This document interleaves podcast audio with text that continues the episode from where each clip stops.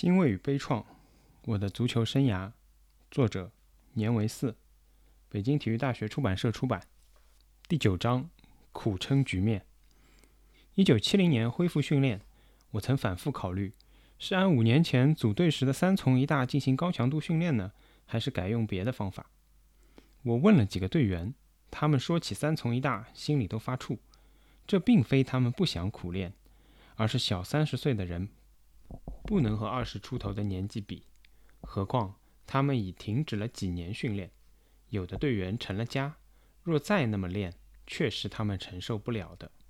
我想，针对这个状况，再让他们逐步恢复体力的状况下，可以在技术上狠下功夫，解决技术上存在的问题，也可以提高个人和全队的实力。我执教中贯穿如一的主张是：技术是足球的第一要素。不管你是全攻全守、防守反击，还是倾巢出动或以守为主，都必须以技术为依托，否则任何战术都不可能得到贯彻。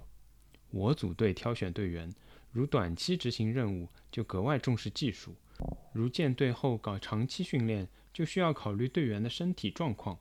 如今这批队员体力下降、年龄增大，特别需要考虑的是文革后的思想状况。多练技术战术，可以提高一点队员们训练的兴趣。只有愿意练，才能练出效果，取得进步。这一段我抓技术抠得很细，比如练接球时，我把动作按来向、去向、高低、动作品种等分为正面、侧面、转身、接转传、接转带及接转射，从单一到组合，使技术动作。与实战意识紧密结合，启发队员开动脑筋，让他们不仅能像熟练工那样准确的操作，更要他们心有灵犀，在场上能够随机应变。我常常向队员提问：“你想干什么？你这么踢对吗？”逼着队员边练边动脑筋，因为一个球员只有会用脑子踢球，才能把球踢好。队员这样练起来还蛮有兴趣，认为效果不错，很有收益。我对基本技术分解得很细，讲得很清楚，抓得严格。不仅是在匈牙利学习时悟出的意识，也是从其他门类的学习中得到的启发。京剧艺术大师盖叫天先生有过一次讲话，真让我终身难忘。他说，为了塑造武松这个人物的英雄形象。曾从不同的角度、动作、身段、脚步、面部表情模仿武松的亮相，先后摆出了二十多种姿势，对着镜子反复揣摩，最后才选定一种最有艺术性的武松登上舞台，展现在观众的面前。他还颇有哲理地总结出“一生二，二生三，三生万物，万物归一”。他说：“世界上的事，各行各业。”都有相通或相同的理儿，练好戏要勤学苦练，干什么要想干好也得勤学苦练。这些生动的话，不正是我们足球运动员所应思忖的吗？如果我们像盖叫天一样，在足球上执着的追求，这样精心雕刻，我们的足球何愁不能提高呢？在一九七零年恢复训练开始时。八一体工队的大队长卢挺同志来竞技科担任领导工作，他很重视业务，让我带着队员去中国芭蕾舞团看他们的训练。当时样板戏正走红，体育界也在努力向样板团学习。到芭蕾舞团后，受到不少爱好足球的演员，他们热情地领着我们到练功房看他们学员的训练。舞蹈老师指导着学生一遍遍地。做空中转体三百六十度，要求动作规范、造型优美、落地要干净利落。只听老师不断地喊着“干净，注意，要注意节”字，我顿时感到这个要求太好了。从此，我便以这个实例，经常告诉队员：咱们踢球也得讲究一个节字，就是动作要准确、干净，要一个动作一个动作的反复磨练，最终做到简练、实用、无失误。这样才能在实战中有把握、有效果。我常常离开足球讲其他行业勤学苦练基本功的例子，队员们听着感兴趣，我们从中受到启发，所以对技术动作练得很投入、很认真。特别是在一段训练之后，自我感觉确有收获时，对我的训练安排和要求就更信任和服从了。一九七零年，我们迎来了文革后第一支来访的坦桑尼亚队。文革中，精神生活十分贫乏，八亿人，八个样板戏，足以说明当时的状况。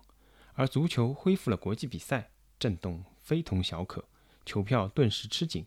喜欢看球的和不懂足球的都想看一看，因为人被禁锢的太久，体验一下赛场气氛也新鲜。这场比赛。我们胜得很轻松，当时西非足球水平还不如我们。不过，我们只是完成一次友谊第一、比赛第二的任务，并没有感到这是一次实力上的检验。后来，南美的智利队来访，这才是一场要进的比赛。谁都知道，智利是传统足球强国。1962年，曾在智利举办过第七届世界杯足球赛。智利国家队曾荣获过世界杯赛第三名。时过八年，智利队阵容虽然有更新，但他们一直被公认为美洲足球强队。我们看他们到今后的训练，确实技术一流。按实力，我们不如他们。我们根据了解的情况，制定了抓住对方对我们缺乏了解的空子，打好开局、大胆进攻的战略战术。果然，比赛时智利队很放松，上来慢慢悠悠。丢球也不着急，而我们却趁其不备，开场就猛踢，打他们个措手不及。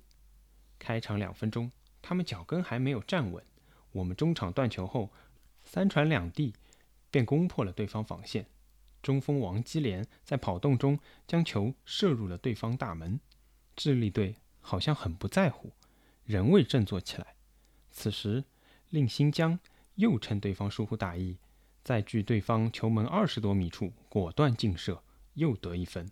这时智利队才感到情况不对了，他们立刻加了劲，猛跑猛抢，大举反攻。但我们早已料到，有所准备，所以一点未慌。不仅守得很稳，还不时打反击，创造机会。最后我们以二比一获胜。这场比赛使智利队丢了面子，他们没想到在亚洲还栽了这么个跟头。并对我们的表现感到意外和吃惊。后来又赛一场，智利教练说，如果第二场比赛再输给中国队，他回去就不想再当国家队教练了。于是他们紧急上来几位留在国内的队员，用最强的阵容对付我们。我们听说这个情况后都很高兴，因为我们很想打强队，而且我们把强队都打怕了。这场比赛我们仍然发挥得很好。场上互有攻守，双方都打出了配合，场面很好看。结果他们二比一胜了这场比赛，但他们的教练赛后说，这场球始终让我捏着一把冷汗。同智利队的对垒，增强了全队的信心。大家认为，只要继续这样练下去，在亚洲强队中占一席之地是不在话下的。七十年代初的队伍，除胡登辉去世外，原有的主力基本都保留着，后来按上级旨意，八一队的队员合并过来，调到国家队的有常万成、杨黎敏、陈福祥、李宙哲。其中，李宙哲进国家队是一个幸运的收获。李宙哲打右边锋，身高只有一米六六，他粗壮有力，像一头撞不倒的牛犊。他的腿部力量很足，全蹲杠铃可举一百四十公斤。他的百米速度十一秒四，三十米跑为三秒六。他启动急停有很强的爆发力，过人也很有灵感。他能歌善舞，跳起踢踏舞花样很多，很有节奏感，动作十分协调。他的缺陷是技术不全面、不扎实，技术运用也欠合理。如果在技术上认真雕琢一下，必然成为大才。我常带他个别训练。发现他作为右边锋，竟然不会用右脚外侧踢球，而总习惯于用右脚内侧射门，影响他的射门和得分。尤其是由边向中迎球接左边来的射门时，立足没法站住，动作特别别扭，所以小李射门总也射不好。我教他用右脚外侧射门，他开始不理解，只是怕我批评才照练。但多年来养成的习惯，又使他不时地用原来的脚法射门，射门非高即偏，还装模作样的看看脚，好像还动脑子似的。当时他对外侧射门很不自觉，没意识到它的重要性。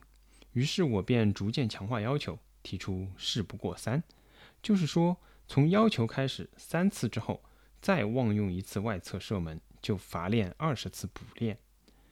这样严格要求、加班加点的训练，果然他进步神速。一年的时间，不仅射门很有威胁，而且从替补上升为主力。和他在相同位置上的是王后军，多年来一直是主力。他对待这件事很能顾全大局。起初，他们每人各上半场，王后军没有什么怨言。有一次，阿尔巴尼亚队来访，王后军发挥不错，我让他踢了整场。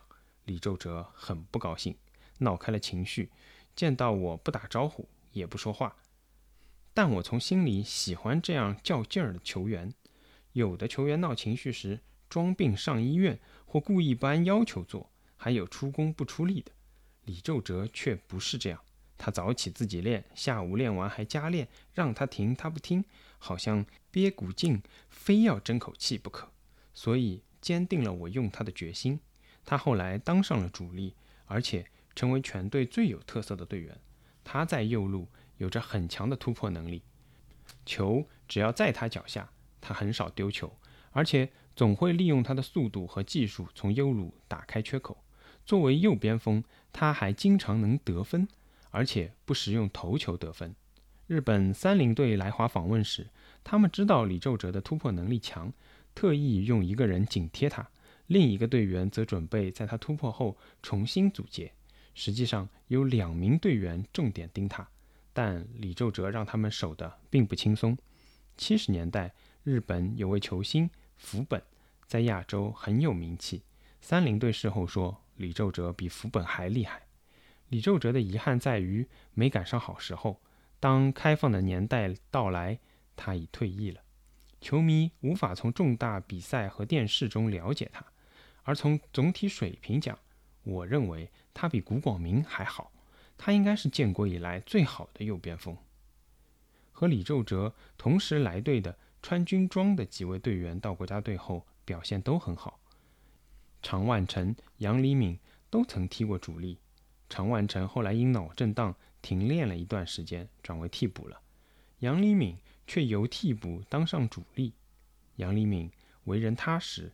练习十分投入，而且接受能力比较突出。他的身体条件、技术基础都不见优势，但他勤勤恳恳，毫不惜力，训练课从未耽误过。统计出勤，小杨一年也没请过一次假。比赛时，他前攻后防，奔跑十分积极。他速度虽不快，但经常在门前捡漏、补门得分。他平时规规矩矩，通情达理。是我带过的另一种类型的好队员。七十年代初，还招来了大连的池上兵，他的身体素质很好，活动范围大。他当前卫跑前跑后，前面冲后面堵，显得很实用。他入队后，我教给他几条跑动的路线和跑位的点，又重点抓了他的技术，还让他练罚任意球。他的脚头硬，加之苦练了香蕉球。所以罚任意球和远射都很有威胁。他的缺点是意识不够精明，在组织进攻时能力有欠缺。我还把天津的令新疆、山东的香恒庆调进队里，并渐渐取代了原来的老队员。一九七二年，我尊重的老队友方任秋对我说：“广东有个荣志航，意识和技术都很突出。”我问方任秋。他多大岁数？方仁秋说二十四五岁。我说我想看一看。后来我看荣志航比赛，突然使我有似曾相识的感觉。我想起来了，早在一九六五年，我在内蒙看过少年比赛，当时发现这位瘦弱的队员与众不同。他踢球很大气，视野很宽阔，动作也颇有个性。我当时就想，如果他体质好，速度快些，很快就可以调入国家队用。七年过去，很多少年运动员在动荡岁月荒废了事业，而这个队员还保持着相当水准。看来他并没有长时间中断训练。我征得队内同意，把他调进国家队。我感觉他的技术绰绰有余。只是身体过于单薄。广东队教练介绍他时也说：“小荣的特点在于脚下控球和进攻。我想放他在中场组织进攻是块好料，但他奔跑能力不行。若不能前攻后防往返跑动，就发挥不了中场的作用。若放在中锋，突破过人会高人一筹，但冲击力又不够。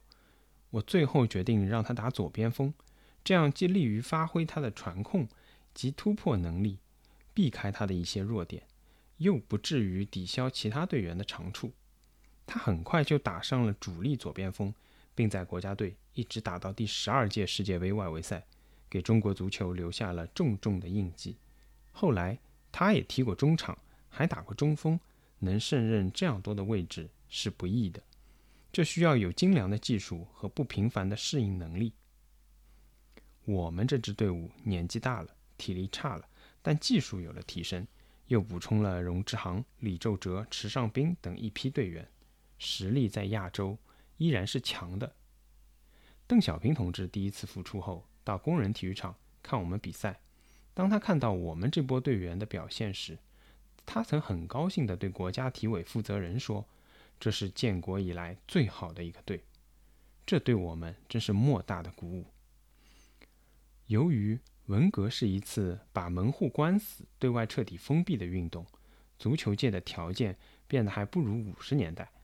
五十年代与苏联、匈牙利等东欧各队的交往，使我们始终能看到世界足球发展的走向。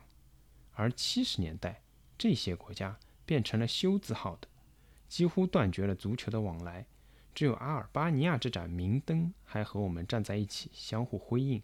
而阿尔巴尼亚的足球水平是东欧国家中垫底的，比我们虽强，但也强不了多少。一九七四年六月，不知是什么风云变化，我们有幸获得了一次访问南斯拉夫的机会。南斯拉夫队取得了世界杯出线权，是很有实力和名望的球队。我们无缘同南斯拉夫国家队比赛。当时六月份，又是对方联赛结束、甲级队调整的假期。很难要求对方派强队同我们比赛，不过对方还是非常热情地接待了我们。第一场组织贝尔格莱德的甲级队青年队，称大学生联队同我们比赛，结果我们以五比一获胜。第二场是乙级队的第二名，我们又胜了个二比零。第三场对方召回了正在度假的甲级队第七名的队比赛，结果一比一。三场比赛的成绩使我们感到很满意，但我们知道对方纯粹是为了友好。那时中南关系刚解冻不久，在我们访南生活和比赛中，我们发现与我们关系一度交恶的国家，老百姓所受敌情教育没有我们深。他们见到中国人都热情大方，而那时我们中国人在国内碰见老外都不敢讲话和往来，生怕里通外国。南斯拉夫足球领导知道我们很想尽快提高水平，安排了我们在贝尔格莱德观看南斯拉夫国家队与英格兰国家队的比赛。南队是为了备战世界杯决赛，英队则像最近的第十五届世界杯一样，在预赛阶段便遭淘汰了。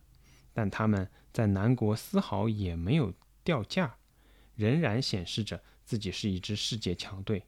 男足协告诉我们：“你们必须提前一个小时去。”我们还有些奇怪，到了场外才知道，看球的汽车一华里外便无法靠近体育场了。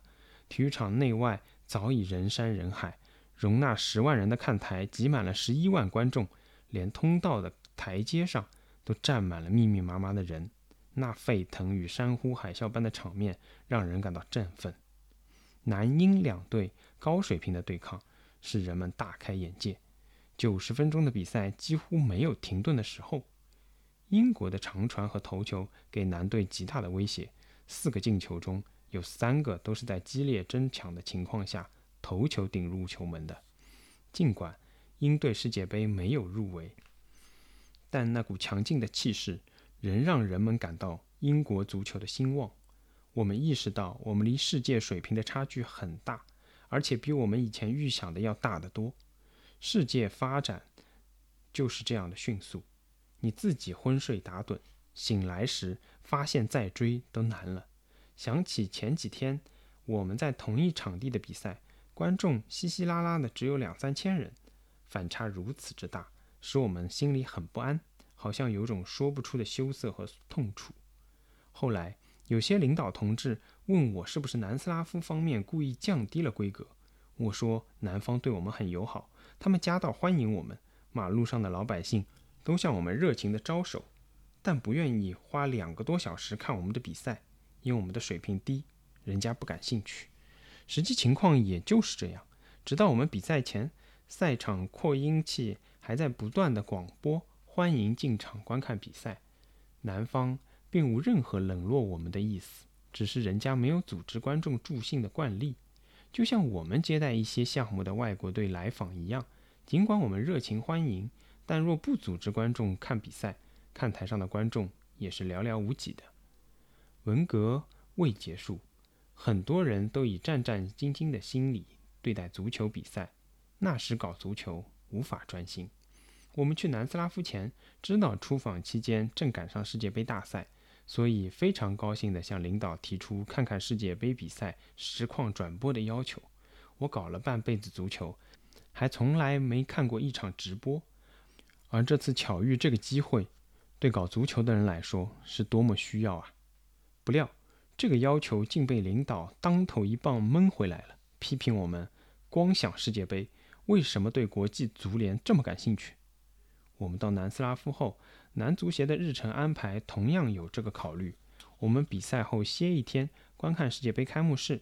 这个日程通过使馆向体委报告，又是这位国际司领导回电质问：为什么空两天不安排我们比赛？南方解释说，因为开幕式是南斯拉夫队与上届冠军巴西队的比赛，南斯拉夫全国球迷都要看这场比赛。如果安排中国队比赛，赛场上就没有对手，更没有观众了。考虑这个安排，还请中国队同我们一起为我们国家队加油的意思。这样中肯的解释仍打动不了这位国际司领导的铁石心肠，回电很急，也很明确，就是绝不允许我们观摩。并说明不能以这种行动支持国际足联。一场观看世界杯实况转播的风波就此结束。六月十三日，在开幕式南巴比赛时，我们正坐在飞机上飞往回程的路上了。现在看来，我们都觉得这事像是个笑话。其实，我们看电视转播，国际足联怎么会意识到我们在支持他们呢？作为搞足球的人。又何必把国际足联组织和世界杯足球赛视为近看的毒草呀？可那个年代有理说不清，有理也寸步难行。七十年代初期，体育界特别强调友谊第一，比赛第二。举凡体育比赛，当然不能忘记友谊，但友谊的要求是尊重对方、尊重裁判、尊重观众，而不是用友谊代替比赛。更不是在比赛中可以松松垮垮不计输赢，只要场上拥抱握手就行了。那时从上到下兴起一股让球风，攻进两个球后，脑子里想的就是该让了，怎么让好？好像赢球不让就不友好，就不是为政治服务。由于我们邀请来的队都是东南亚和非洲球队（括号）。今天的非洲队与当时的非洲队的水平已有天壤之别。（括号完）水平多比我们低，往往半场球就能灌两三个。每到此时，上边便来问：“让一个行不行？”这已成为那时约定俗成的规矩。后来，即使上边不来人，我们教练也会相互提醒：“该让一个啦。”我们和上边都怕在友谊第一方面犯政治错误。开准备会时，如果我们说这场球有胜的把握，领导就会提出能不能先让他们一个再打。在场上的友好要求也比较过分。为了让球，要求球员既要做得像真的一样，又要别把对方脚下的球抢下来。如果对方有个队员受伤离场，我们也要跟着下去一个，不能以多踢少。有一次，国家队同一省队比赛，在三比零领先时，领导让放一个；打到四比一时，领导又让放。守门员张叶福接到让球指示后，对方射门时，叶福就装模作样的倒在地上。可对方队员不知叶福在让球，慌慌张张的总把球踢到叶福身上或腿上，结果没有让成。领导看后很不高兴，批评我们太不听话了。这些友好要求和行动，以及表现出来的生命场面，今天看来都是滑稽的，但这确实是中国足球史上发生过的。没有强队对垒及比赛氛围的平和，给我们日后参加大赛都埋下了怕冲、怕撞、怕争、怕拼的阴影。当一个前锋带球突破后单刀赴会，不管球离球门远近，只要守门员一个扑，前锋就立刻反应到带球蹦高。此时广播报纸都给这个前锋叫好，宁失一球不伤一人，夸他的体育风格高尚。我问这个前锋，费了半天劲就要得分了，你不争着射门得分，蹦什么呢？他很得意地回答：“谁伤了都不好，何必呢？”我听后很为这个前锋的发展担心。一九七四年，我国在亚足联的合法地位恢复了。九月，我们去伊朗参加亚运会，这是我们这一代人第一次参加亚洲盛会，也是我们相隔近二十年才参加足球的锦标赛。这些使我感到一种从未经历过的气氛。各队都是抱着为国家争取荣誉来的，把胜负看得很重。比赛就是比赛，不仅没有谁让谁的说法。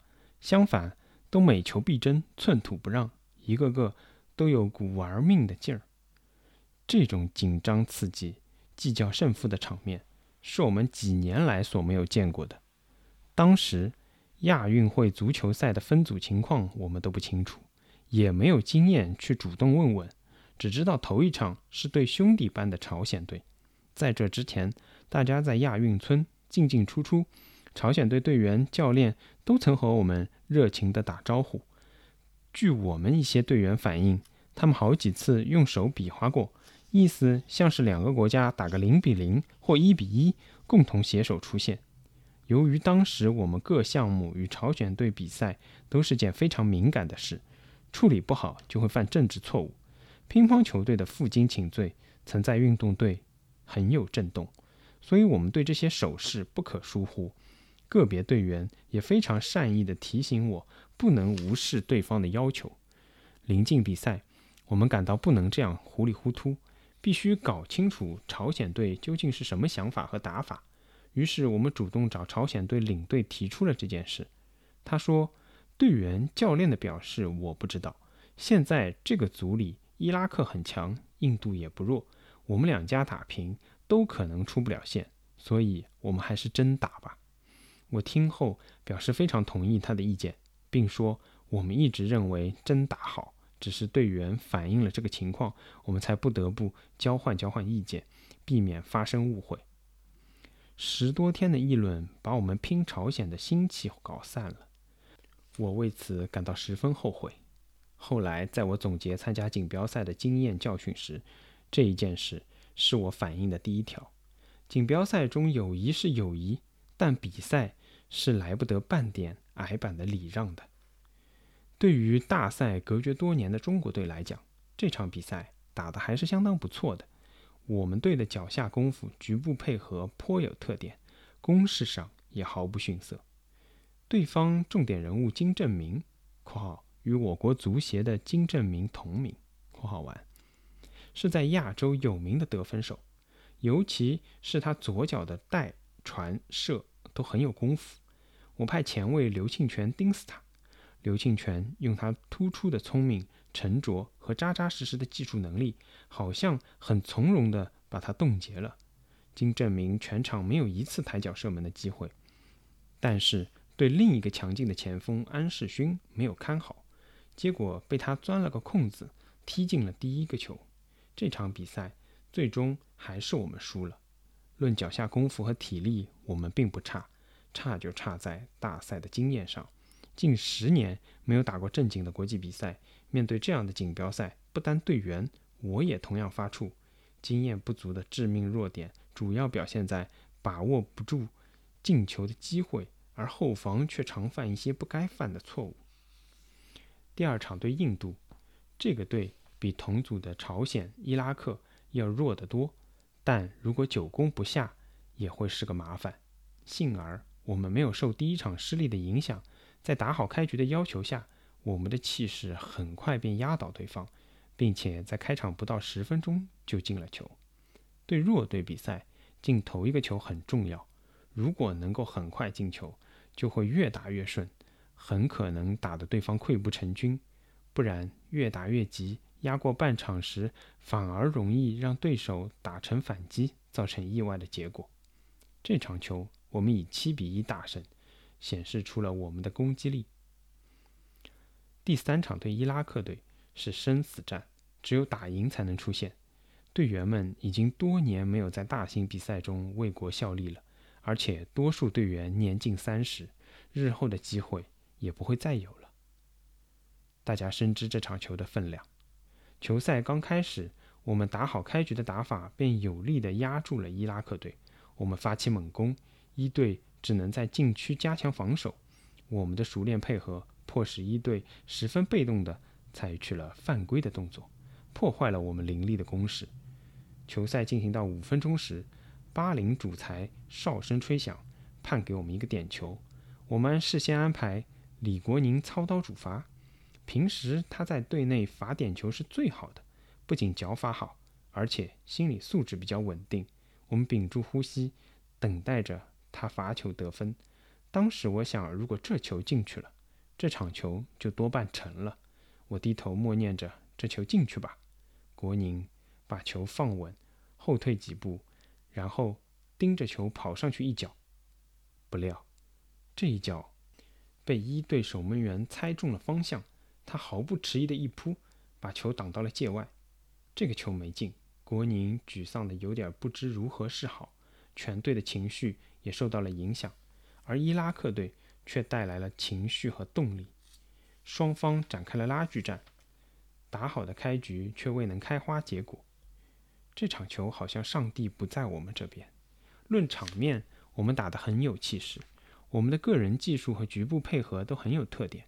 池上斌和王基连都有过绝好的射门机会，场面上也不是那种窝窝囊囊、一筹莫展的球，但就是得势不得分，许多机会都在紧张急躁的影响下，令人心痛的丢失了。后来，我们边后卫王抗勤的鞋带突然断了，他无法踢球，便急忙跑到场边换鞋带，全过程也不过就是十分来钟。而恰恰在这短暂的时刻，对方利用后防缺人的机会，在一个角球的混乱急抢中，把球捅进了我们的大门。伊拉克队欣喜若狂，他们时而用一种赖的方式同我们周旋，在争抢中，他们不时的倒下，躺在地上装出很痛苦的样子，几分钟不起来。（括号当时国际足联没有制裁赖的方法，也没有采用躺下。）便用担架抬走的方式（括号完）。有时他们在边线发球，一步步的磨磨蹭蹭向前走；有时故意发在界外，拖延时间。我们在友谊第一的气氛下比赛惯了，根本没有领教过这种软磨硬泡，大家都焦急的恨不得马上扳回。而伊拉克队利用我们的焦急心理，故意拖延比赛，使我们发火。导致我们动作走形，节奏被打乱，大家尽了最大努力，还是令人遗憾的败下阵来。回到休息室，小伙子们一个个都很难过，这同八年前输给朝鲜队后的场面何等相似啊！可那时他们的平均年龄才二十三岁半，后面的路还长。可如今他们都是三十岁上下的人了，他们还有什么机会呢？如果不是文化大革命耽误了训练，我们何至于此呢？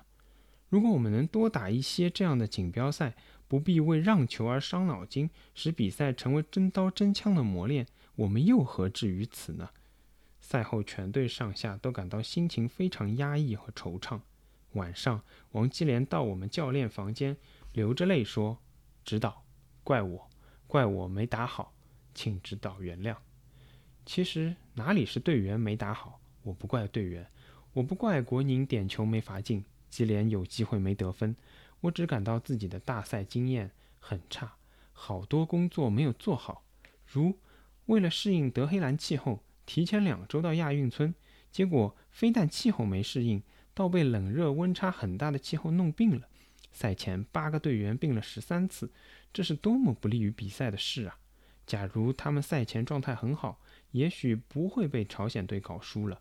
这次失败有许多经验教训是我忘不了的，也有许多遭遇和问题是我无法左右的。我不是宿命论者，更不是事过就忘的人。可在这类事上，我只能放下包袱，继续往前走。后悔已无济于事，迁怒于别人或灌醉于客观原因，都丝毫也补偿不了这个失败的损伤。中国足球的磨难，只有在不断顽强的实践中再认识、去克服、去解决。首次参加亚运会失利，震动是很大的。当时中国体育受文革重创。许多项目都不尽人意，参赛的大多是文革前培养的运动员，这一点与足球很相似。中国金牌数低于当时亚洲体育强国日本，也不如东道主伊朗，可见停止训练几年的后果有多么严重。现在，中国在亚运会上的对手都不行了，金牌如秋风扫落叶般的落到中国代表队员的名下。只是足球的金牌，至今仍无缘让中国分享，这使我们坐卧不安，越发的增加了紧迫感。德黑兰亚运会结束，我们虽然未能取得名次，但国际足球界对我们评价不错。亚足联认为第一次看到中国队的比赛，感到中国队很有实力，是一支很有希望的队伍，具备了亚洲前三的水平。国际足联高级讲师马洛斯基。一九八二年到亚洲办颁奖学，还说我见过中国有一支很好的球队，就是去伊朗的那支队伍。我是第一次观摩和了解亚洲各队的情况，觉得当时以色列（括号现已不是亚足联会员国）（括号完）和伊朗的水平要高于我们，而韩国、朝鲜、伊拉克等队都和我们不相上下。亚运会后。国家体委领导没有批评和指责我们，相反为我们安排了出访东南亚的任务。中美建交后，东南亚各国与中国加强了来往，这是在与泰国、新加坡、菲律宾建交前的友好活动，也是多年来中国足球首次在这些国家和地区亮相。我们与泰国、新加坡、菲律宾以及后来到越南的比赛，都获得了不败的成绩。而技术配合打得特别好看，颇受这些国家的欢迎。当时东南亚这些国家的足球还无法威胁我们，我们的速度、力量、技术配合都占有较大的优势。没想到八十年代，他们都成了我们的拦路虎。我们在洲际大赛中曾输过新加坡、泰国和香港队，从而导致了足坛内外的巨大震动。我们这次出访的最后一站是香港，香港派出了港联队迎战，比赛安排在礼拜天，香港大体育场爆满，创下了当时观众人数的最高纪录。香港和大陆的特殊关系使香港人以及澳门人特别想看看中国国家队。港联队有几名外籍球员，摆开与中国国家队决战的架势。我们以我为主，以攻为主，以快为主。在这场遭遇战中踢得很出色，以五比二获胜。其中荣志航有个漂亮的入球，他在禁区内带球晃过了对方三人，然后顺势凌空将球踢进对方大门。在场观众看此精彩表演兴奋极了。后来当地评价此球为世界波。在一周的时间里，香港电视台反复播放这场比赛的精彩场面和进球片段。许多港澳同胞都为我们足球感到振奋。为港联队效力的右边锋原是苏格兰国脚，他对防守他的徐根宝说：“中国队踢得很好，完全可以和一些欧洲队抗衡。”新华社香港分社的领导和工作人员也热情地鼓励我们，认为我们的足球前途无量。我们听到许多赞扬的话，当然知道这里有很大的客气的成分。由于国家队的引人瞩目，使香港电视台购买转播权的风险冒得很直。据传说，香港足总要电视台付八万港币，而后来电视台赚了八十万。这次出访。我们打了十多场，感到增长不少经验。所到之处，使当地足协、球队和观众了解我们，对我们场上文明的表现一再表扬，同时也为我们这样一支球队未进入亚运会决赛感到奇怪和惋惜。这次出访使我感慨良多。出访前，我们只知道这些国家和地区都在资本主义制度下。生活两极分化，广大人民没有生活保障。泰国很穷，香港是臭港，弥漫着资本主义的香风臭气。我们被告知不能看香港电视、报纸，怕受毒害和腐蚀，而同外界也是不准交往的。但去了以后，使我惊异的是，这些国家和地区的发展太快了。我一九五七年路过香港时，渔民们都用木橹摇着破旧的小船，衣衫。褴褛，面容憔悴，那情形与解放初期我们珠江上的水上人家很相似。但这时香港已经没有这种船了，海里除了漂亮的游艇外，都是运行很快的机帆船，在碧海蓝天的映衬下，好像是幅美丽的图画，颇有诗情画意。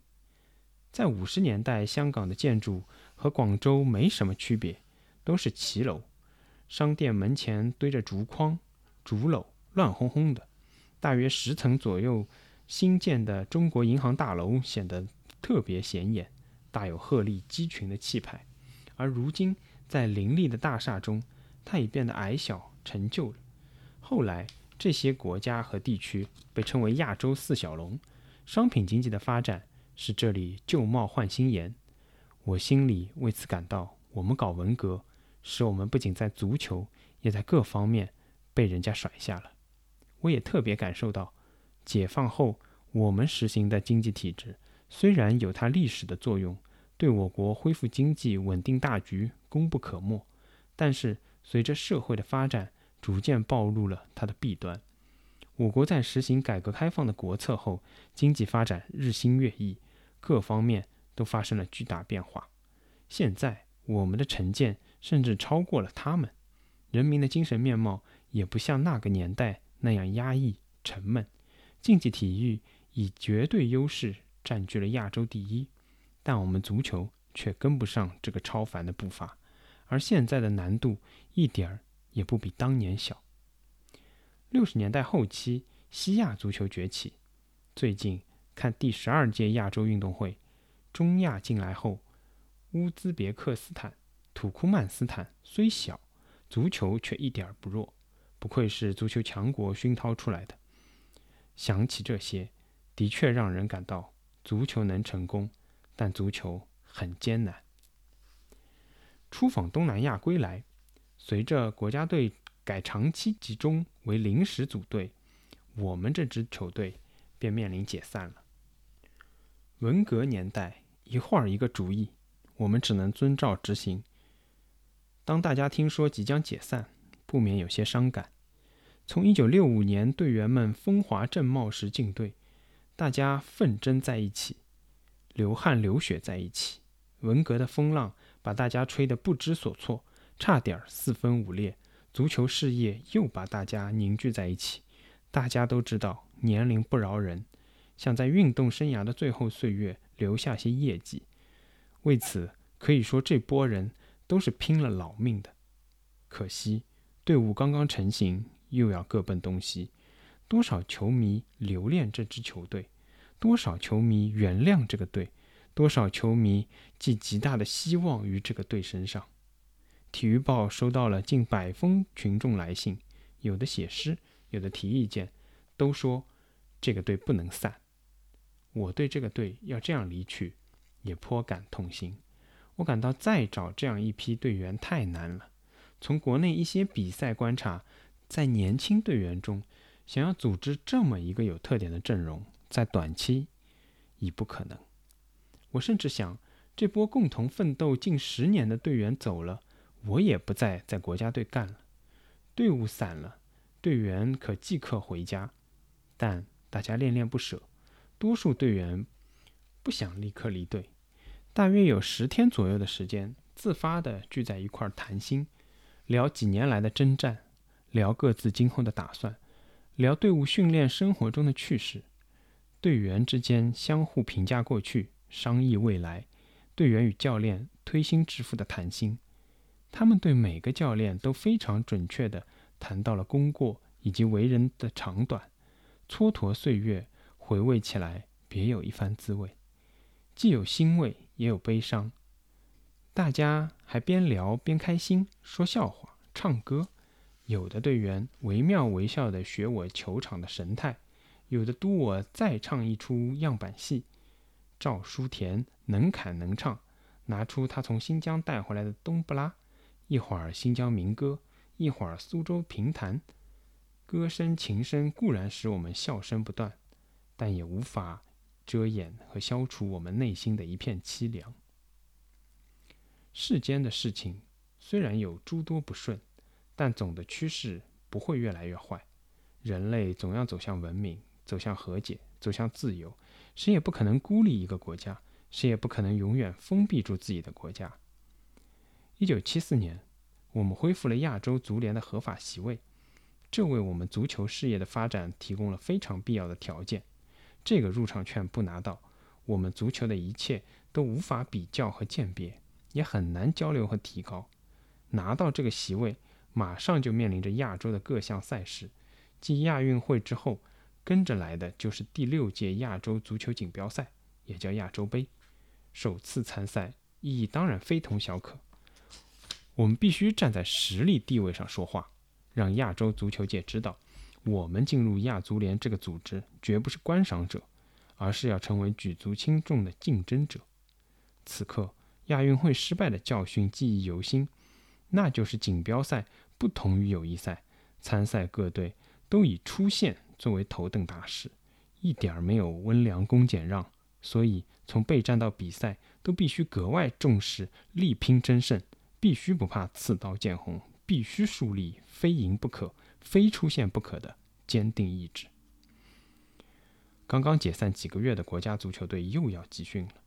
训练局（括号竞技司）（括号完）球类司还是任命我来组队。时间紧迫，我必须尽快做出决断，考虑和挑选出一支能在大赛中具有力拼争胜实力的队伍。我想来想去。觉得最稳妥可靠的，还是要调动起老队员的积极性。几年来，我确实没有看到比他们更好的年轻队员。同时，我也感到球队需要注入一些新鲜的血液。当这些老队员出现体力不支、信心不足的问题时，让新队员拼一拼，可以增加应变的余地。对缺少大赛经验的我们，我必须多做几手准备。这个方案。得到了队内教练以及几个地方队教练的赞同，但在征求足球处意见时，他们认为老队员已经没有多大潜力了，不宜多用，应多考虑和使用年轻队员。两种意见究竟怎样决定为好？我反复权衡，最后仍想坚持我的方案，以老为主，力争搏出比较好的成绩。这些情况不胫而走，很快被赵希武和黄忠听到了。他们立即过问此事，要我汇报，让我说说组队的思路。他们边听边问，但直到最后，他们也没有明确表态。后来听说他们表示，既然让小年搞队，还是应该支持他的想法。于是，组队的名单就这样定下来了。这次入选的队员是胡志刚、戚务生、向恒庆、池尚斌、李国宁、王基连、荣志航、陈希荣。蔡锦标、何佳、关志瑞、杜志仁、李富胜、张群、杨安利、于景莲、李维淼、张一鸣。在这个名单中，除原国家队的老队员外，多数是广东队的球员。我感到广东队历来重视技术，而我带的原国家队队员也是一波技术好的球员，两者的风格比较容易吻合，战术意图也好贯彻，在短期内队伍容易捏拢成型。这是我队为短期组队迎接任务的较好办法。广州队队员各有特点。当时陈锡荣比较年轻，他的素质与速度并不出众，但他脚下功夫和踢球意识很不错。他为人聪明冷静，平时言语虽然不多，但话说出来很得体，是位很有发展前途的中场球员。后防的蔡锦标原是篮球队员，其弹跳力非常突出，善顶头球，踢中后卫能够占据空中优势，罚角球时。也可以派上用场。何家的性格骁勇好斗，有股不服气的劲头，腰腿力量好，能跑且不犀利，是位回防死抢、进攻很有冲击力的队员。杜志仁速度很快，但脚下功夫不够扎实，在广东队时曾被这样的评议：踢好了谁也看不住，踢不好谁也不用看。小杜的表现让人拿不准。但他踢好时的过人传中射门，却使人感到是位令人惊喜的奇兵。这几位队员后来都成为国家队主力，其中陈锡荣、蔡锦标一直打完八零年代初的第十二届世界杯外围赛。由此看来，七零年代他们入队的决定还是经得起时间检验的。入队的还有八一队守门员李富胜。这个队员是大连人，已经在工厂当过一段时间的工人了，后来被遴选为成都部队队八一队运动员。他训练刻苦，有屡练不腻不累的劲头，加上弹跳力和反应都很出色，所以尽管他的年龄偏大些，我认为仍是可选就的良才。胡志刚虽然仍是球场上的一流门将，但其年龄毕竟大了。不考虑接替的人不行，而在接替的人中，傅盛是最佳人选。后来，傅盛果然承担了国家队主力守门员的重任。应该说，国家队的熏陶对他的成长还是起了不小的作用的。在这次选调的队员中，还有八一队的张群、杨安利、于景莲以及北京队的李维淼。他们进队后表现都很好，不仅能在团结中积极进取。而且能在比赛时发挥自己的特点，是比赛场上心不虚、腿不软的后备队员。预赛在香港举行，六月初，香港气候已不算阴雾多雨，香港大球场场地的草坪绿草如茵。我们被安排住在摩星岭新华社香港分社招待所，吃睡受到了热情的接待，就像在家里一样，一切都使我们感到很习惯、很随便。由于1974年中国足球队在港首次亮相的影响很大，新华社香港分社的领导和职工对这次赛事都非常关心。他们好像担心我们出不了线，使港澳同胞失望，使他们难堪。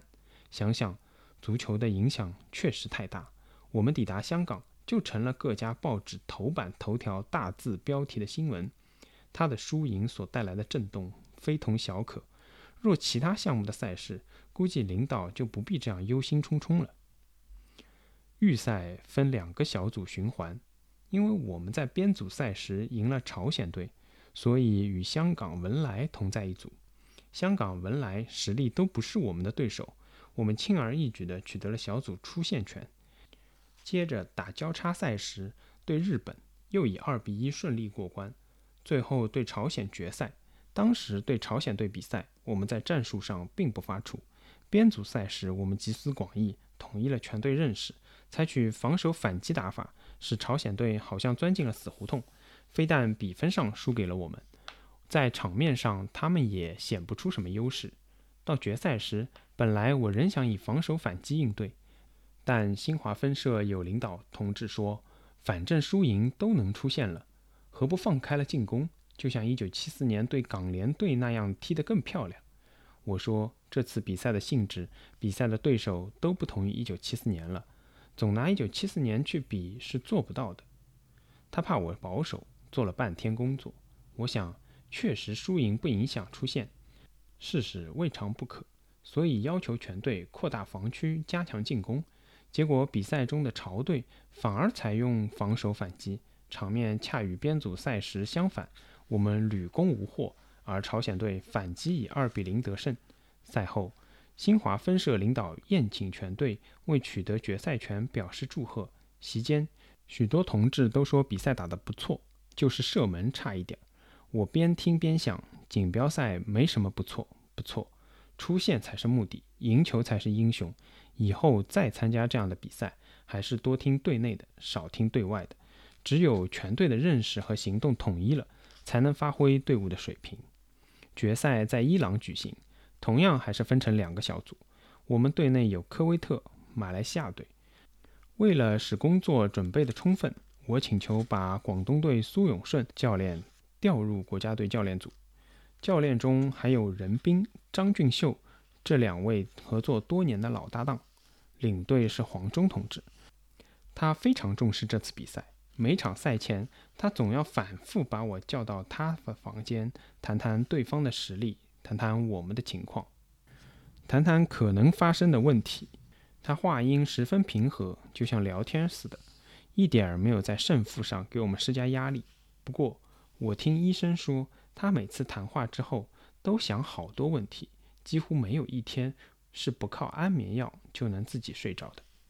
我们首场对马来西亚，大家信心很足，因为以前看马来西亚队比赛，总感觉他们的实力不如我们。在准备会上，我对队员讲：论实力，我们应该说我们强，我们可以赢，但是前提是不能放松，不能失常，不能打不出水平。领队黄忠也说：对手不强，我们可以取胜，但就怕我们自己打败自己。我们。一要防松，二要防急，先松后急，这场球我们就难了。黄忠同志毕竟搞了一辈子体育，对场上情况估计的很准确、很充分。后来出现的果然是他提到的问题：对弱队一般都急于进球，若有长时间攻不进去，就容易起急，出现急、慌、乱的局面。这场球。马来西亚队摆出弱者的姿态，加强防守，同时派两三人在前场骚扰或袭击。他们有两个前锋球员很好，其中一位叫马马杜，他有块头、有速度、有技术，据说是马来西亚很有名气的球星。他给我们的后防不小的威胁。上半时有一个球落在我们禁区右侧，本来我们的后卫应该在球落地之前就处理掉。或踢或顶都很从容，但向恒庆迟疑片刻，好像觉得此球稳拿。等球落地的刹那，小象稍微疏忽的时候，马马杜从左边突然挤到小象前面，把球抢到脚下，跟着横趟两步，用右脚抽射，把球干干脆脆地踢进了我们的球门。马队领先，我们的队员更加积极起来，几乎是围着马来西亚队的大门打。每隔几分钟就在马队门前混战一次，王继连在一次补射中成功。正当大家欢呼雀跃时，裁判判此球越位。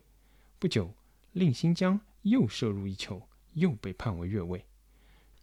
这两次得而复失，给队员造成了极大的精神压力，影响了信心，开始急躁起来。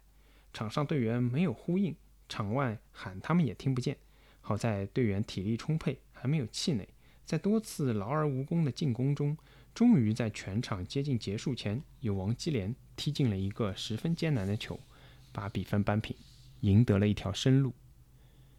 接着对科威特队，科队在亚洲已崛起，他们高薪聘请的教练是和球王贝利一起夺取世界杯冠军的世界级球星扎加洛。扎加洛花了几年精力，把这支球队调教的颇具巴西足球的味道。技术意识在亚洲堪称一流。交手后，我们看到科队队员的技术确实比我们好些，但我们的身体条件有明显优势，各自的强弱抵消，双方实力难分高下。我们很珍视亚洲足球大家庭的赛事。从亚运会后，我所想的就是无论如何也要打入半决赛。我所怕的就是窝窝囊囊的输球打道回府。